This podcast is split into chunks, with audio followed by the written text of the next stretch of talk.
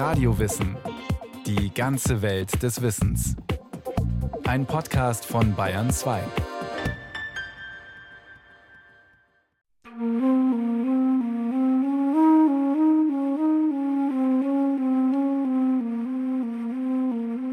Nichts genügt demjenigen, dem das, was genügt, zu wenig ist. Der altgriechische Philosoph Epikur.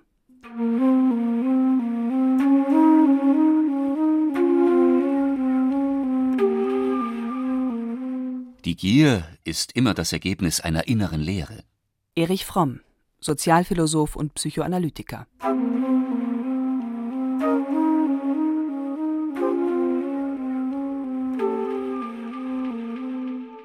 Seht zu und hütet euch vor aller Habgier, denn niemand lebt davon, dass er viele Güter hat.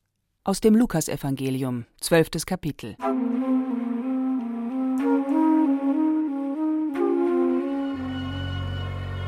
Der phrygische König Midas, so heißt es in der griechischen Mythologie, bat Dionysos, Gott der Fruchtbarkeit und der Ekstase, darum, dass alles, was er berühre, zu Gold werde.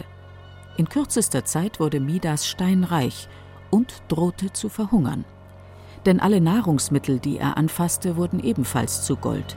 Seine Habgier brachte ihn an den Rand des Todes. Alle Untersuchungen zum jetzigen Zeitpunkt deuten darauf hin, dass wenn wir irgendwie etwas gewinnen, geschenkt bekommen oder ähnliches, dass unser Belohnungssystem aktiviert wird. Der Bonner Gehirnforscher und Neurowissenschaftler Professor Christian Elger. Wenn wir zum Beispiel eine Aktivierung des Belohnungssystems haben, werden wir lernen, lernen wir besser.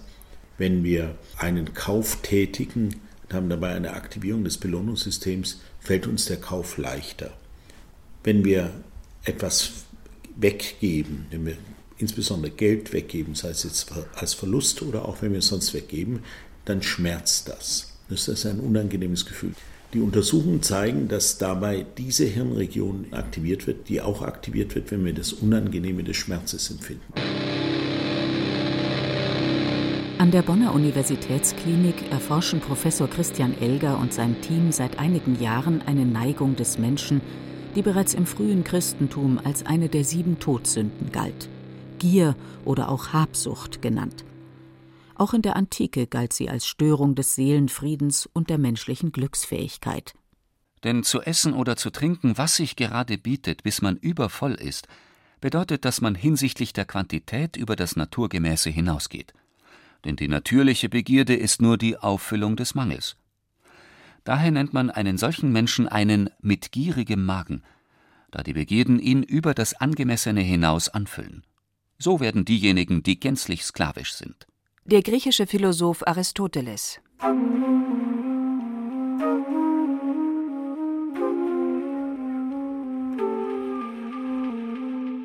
Der gierige Magen, von dem Aristoteles spricht, interessiert moderne Hirnforscher in zunehmendem Maße.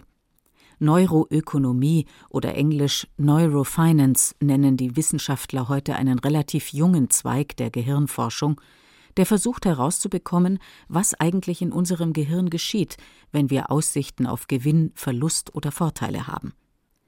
Das Instrument dazu sind die neuen bildgebenden Verfahren in der Hirnforschung. In einem sogenannten Kernspin-Scanner können Reaktionen unseres Gehirns auf bestimmte Stimulationen sichtbar gemacht werden. In einer Fülle von Experimenten mit Freiwilligen stellte sich dabei heraus, dass ein Areal unseres Denk- und Wahrnehmungsapparates eine zentrale Rolle spielt, das Belohnungssystem. In der Aufgabenverteilung des Hirns übernimmt es folgende Funktion. Erfahren wir eine unerwartete Belohnung, wird der chemische Botenstoff Dopamin freigesetzt, der wiederum regt Motivation und Lernfähigkeit an. Dabei macht es keinen Unterschied, ob dieses System bei Managergehältern, Fußballergagen, Schnäppchen oder Rabatt aktiviert wird. Die Profifußballer Lionel Messi, Cristiano Ronaldo und David Beckham verdienen jeweils pro Jahr ca. 30 Millionen Euro. Jeder von ihnen könnte damit allen Stadienbesuchern eine halbe Saison lang den Eintritt spendieren und hätte immer noch um die zweieinhalb Millionen Euro zur Verfügung. Knapp drei Millionen deutsche Privathaushalte können ihre Schulden nicht mehr bezahlen.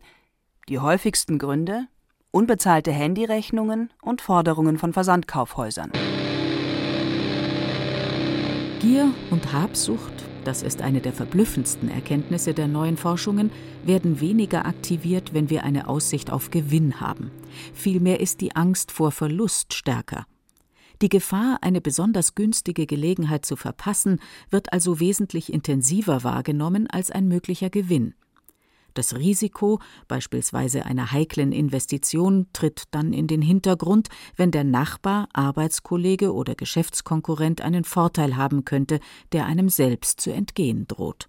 Das ist ja Ausdruck dieser aus meiner Sicht völlig irrationalen Entwicklung der Finanzwelt in den letzten sagen wir, ein, zwei Jahren und sicher eine der mitauslösenden Faktoren dieser Finanzkrise, dass selbst kluge Menschen, die betriebswirtschaftlich extrem versiert waren, die auch volkswirtschaftlich versiert waren, dachten, das geht gut.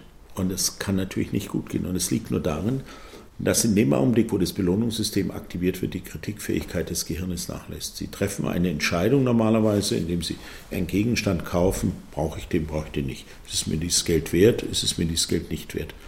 Und in dem Augenblick, wo eine Zusatzkomponente zu dieser Sache hinzukommt, zum Beispiel eine Verknappung, das ist das, die letzte Möglichkeit, das zu kaufen, oder ein besonderer Rabatt nur heute, dann haben Sie die Erfahrung im Leben gemacht, plötzlich lässt die Überlegung nach, brauche ich das oder brauche ich das nicht.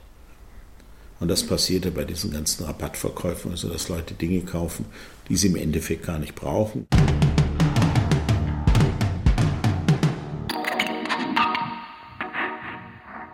Besonders krasses Beispiel hierfür ist der US-Finanzmakler Bernie Madoff, im Dezember 2008 wegen Betrugs verhaftet.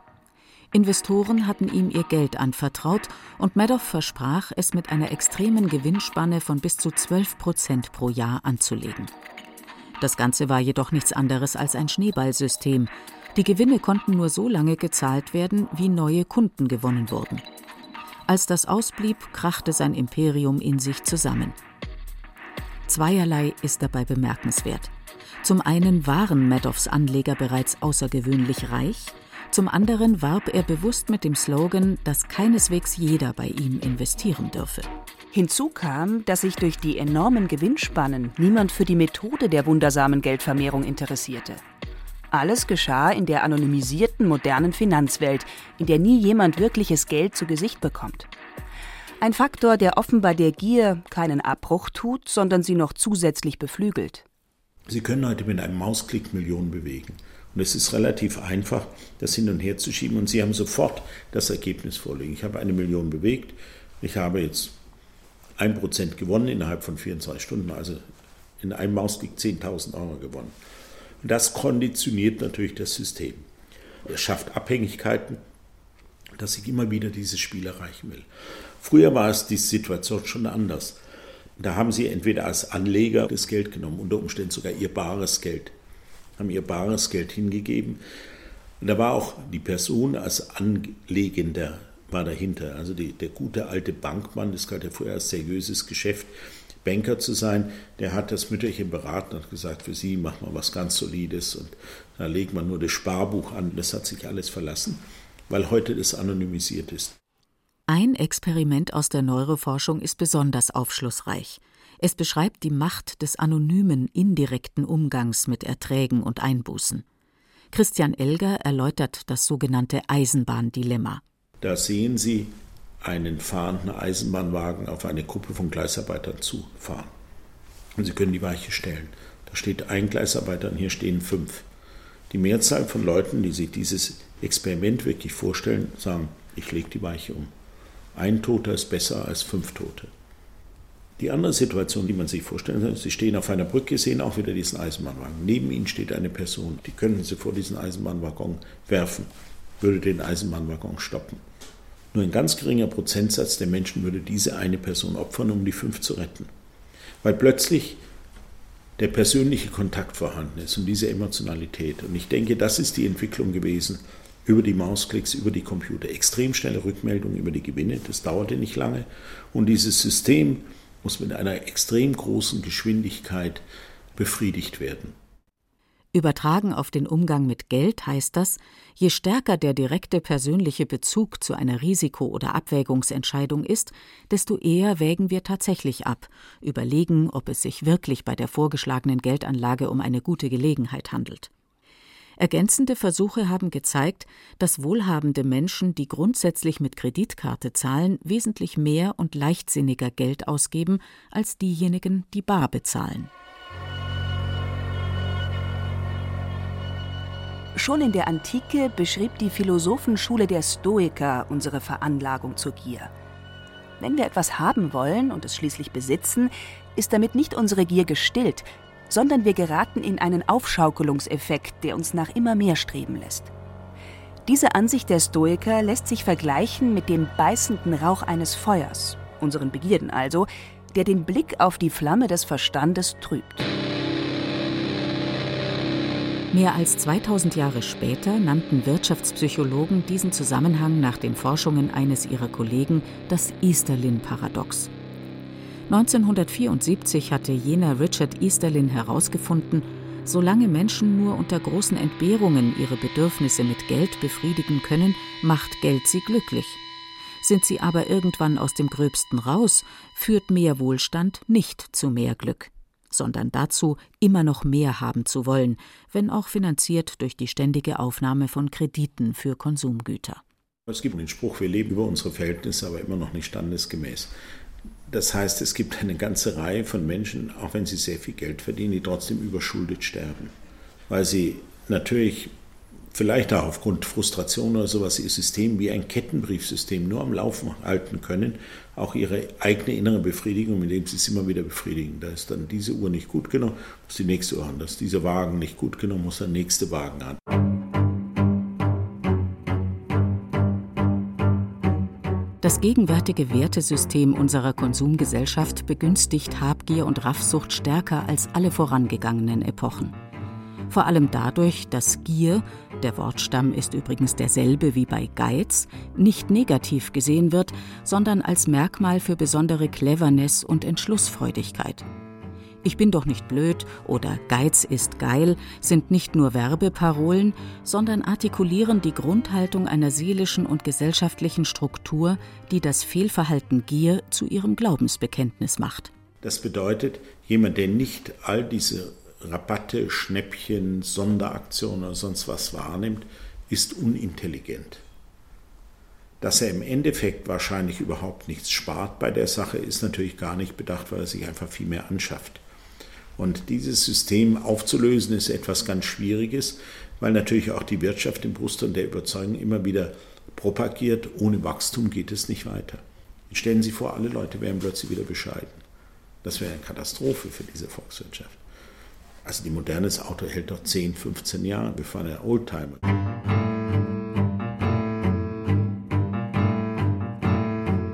Der Mensch als Herdentier folgt dabei Regeln, die ihm vor langer Zeit das Überleben sicherten.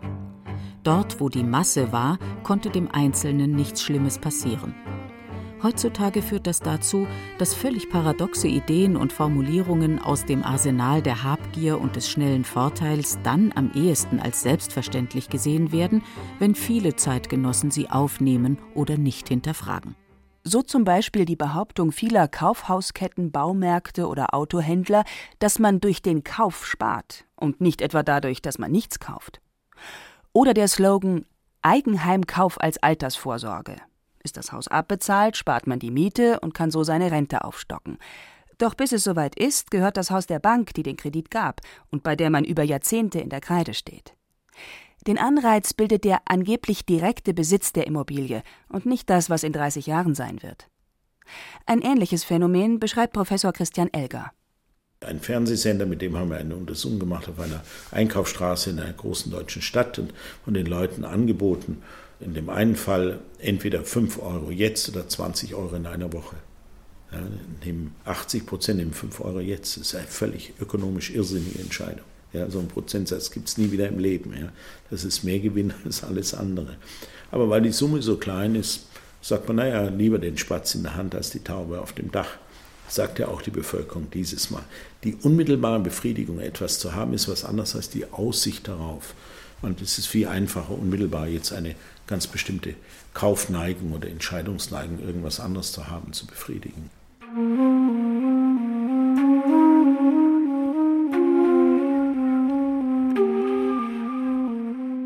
Physiologisch gesehen macht unser Gehirn schon bei einer Gewinnvorhersage in einer Region mobil, die Nucleus accumbens heißt. Sie kann über die bildgebenden Verfahren sehr gut beobachtet werden. Erwartungen, die wir in Bezug auf ein Ereignis haben, sind von größerer Bedeutung als das Ereignis selbst. Fatalerweise sind Gewinnaussicht und Verlustrisiko in zwei völlig unterschiedlichen Gehirnregionen angesiedelt, so dass Angst und Vorfreude selten gleichzeitig bewusst wahrgenommen werden. Unser Gehirn, so Christian Elger, funktioniert dann wie ein Punktscheinwerfer in einer Zirkusmanege. Angestrahlt wird nur das, was gerade geschieht, der Rest wird ausgeblendet. An der Stanford University in den USA wollten die Hirnforscher wissen, wie intensive Emotionen im Gehirn verarbeitet werden. Den männlichen Versuchspersonen wurden Bilder mit sexuellen Motiven gezeigt. Der schon erwähnte Nucleus accumbens zeigte starke Reaktionen. Doch am stärksten war die Reaktion, als man den Probanden etwas zeigte, das nichts mit Sex zu tun hatte. Bargeld. Man kann die Dinge sogar kombinieren. Wenn Sie Anlageberater nehmen oder Anleger an der Börse nehmen, die, die, sehen vorher irgendwelche Dinge, die mit Sex zu tun haben, also gucken den Playboy an oder irgendeine von diesen Zeitschriften, dann wird ihr ganzes Verhalten riskanter. Das heißt, man fährt das ganze System hoch und damit wird das Ganze noch unkontrollierbarer. Das Anlageverhalten wird auch riskanter bei Anlegern, wenn sie das Testosteron anheben durch künstliche Gabe von Testosteron. Das Sexualhormon Testosteron, sowohl bei Männern als auch bei Frauen vorhanden, bewirkt unter anderem Antrieb, Ausdauer, dominantes und aggressives Verhalten und offenbar auch Gier und Nachlassen der Kritikfähigkeit.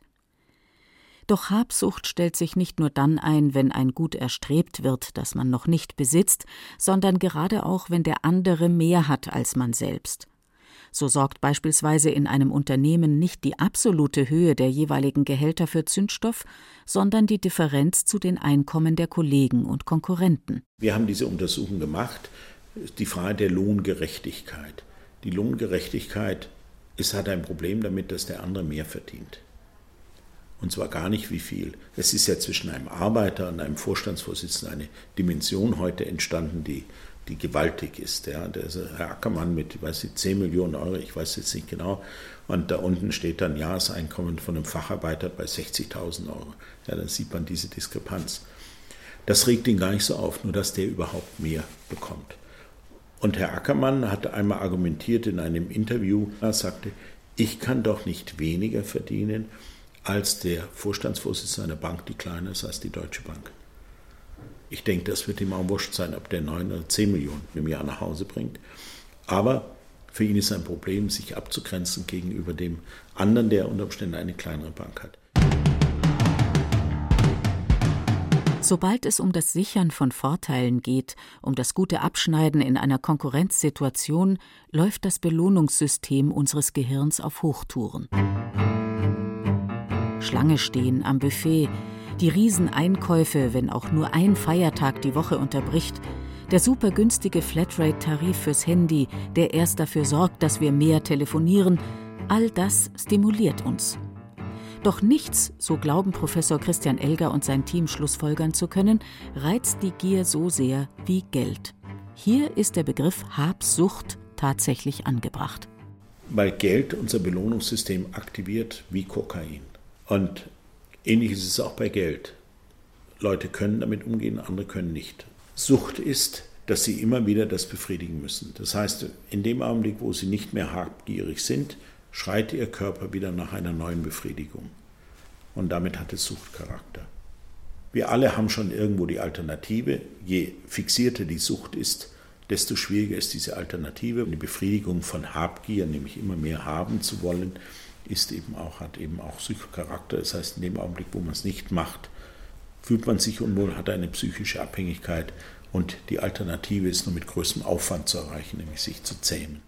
Die neuesten Erkenntnisse der in den letzten Jahren zahlreich durchgeführten Experimente bestätigen auf der wissenschaftlichen Ebene, was bereits in der Antike und im frühen Christentum ohne diesen Zugang bekannt war. Gier und Habsucht machen uns auf lange Sicht das Leben schwer und entfremden uns von uns selbst. Vernünftige Leute haben damals schon gesehen, wohin Habgier führt. Sie führt zum Unfrieden, führt zu Auseinandersetzungen, führt zu Instabilitäten, die letztendlich alle Gesundheit, Leben, Vermögen kosten. Und deswegen hat man das in Gesetzmäßigkeiten reingeschrieben. Das haben Leute gesehen, ohne zu verstehen, was dort abläuft. Was wir ja machen, ist ja nur, dass wir diese Blackbox Gehirn ein bisschen aufschlüsseln und sagen, aha, da gibt es ganz bestimmte Systeme, die reagieren so sensibel auf diese Reize und dann könnt ihr euch immer schlechter wehren, müsst immer einen größeren Aufwand treiben. Und dazu gehört auch diese Gier- und Habgierentwicklung. Trotz aller Bedingtheit durch sein Gehirn, so eine der wichtigsten Schlussfolgerungen moderner Neurowissenschaften, hat der Mensch immer noch die Wahl. Er kann entscheiden, ob er durch Gier und Habsucht die eigenen und fremden Ressourcen zerstört oder ob er bereit ist, sich mit dem, was er wirklich braucht, zufrieden zu geben. Das ungezügelte Habenwollen kommt in der Natur nicht vor. Es ist ein Phänomen menschlicher Gemeinschaften.